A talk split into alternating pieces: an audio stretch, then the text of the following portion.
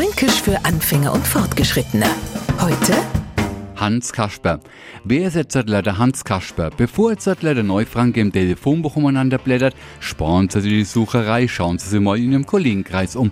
Garantiert haben wir Sie an Hans Kasper und zwar ist das derjenige, der euch zwar immer Blödsinn macht, nichts ernst nimmt und immer Unsinn treibt. Shahi, das ist da vielleicht der Hans Kasper. Und wenn man sie noch fragt, na sag ich halt du mal für ein paar Lacher, no kann er sagen, na klar, ich mach mich doch nicht zu einem Hans Kasper. Fränkisch für Anfänger und Fortgeschrittene. Montag früh eine neue Folge und alle Folgen als Podcast auf podu.de.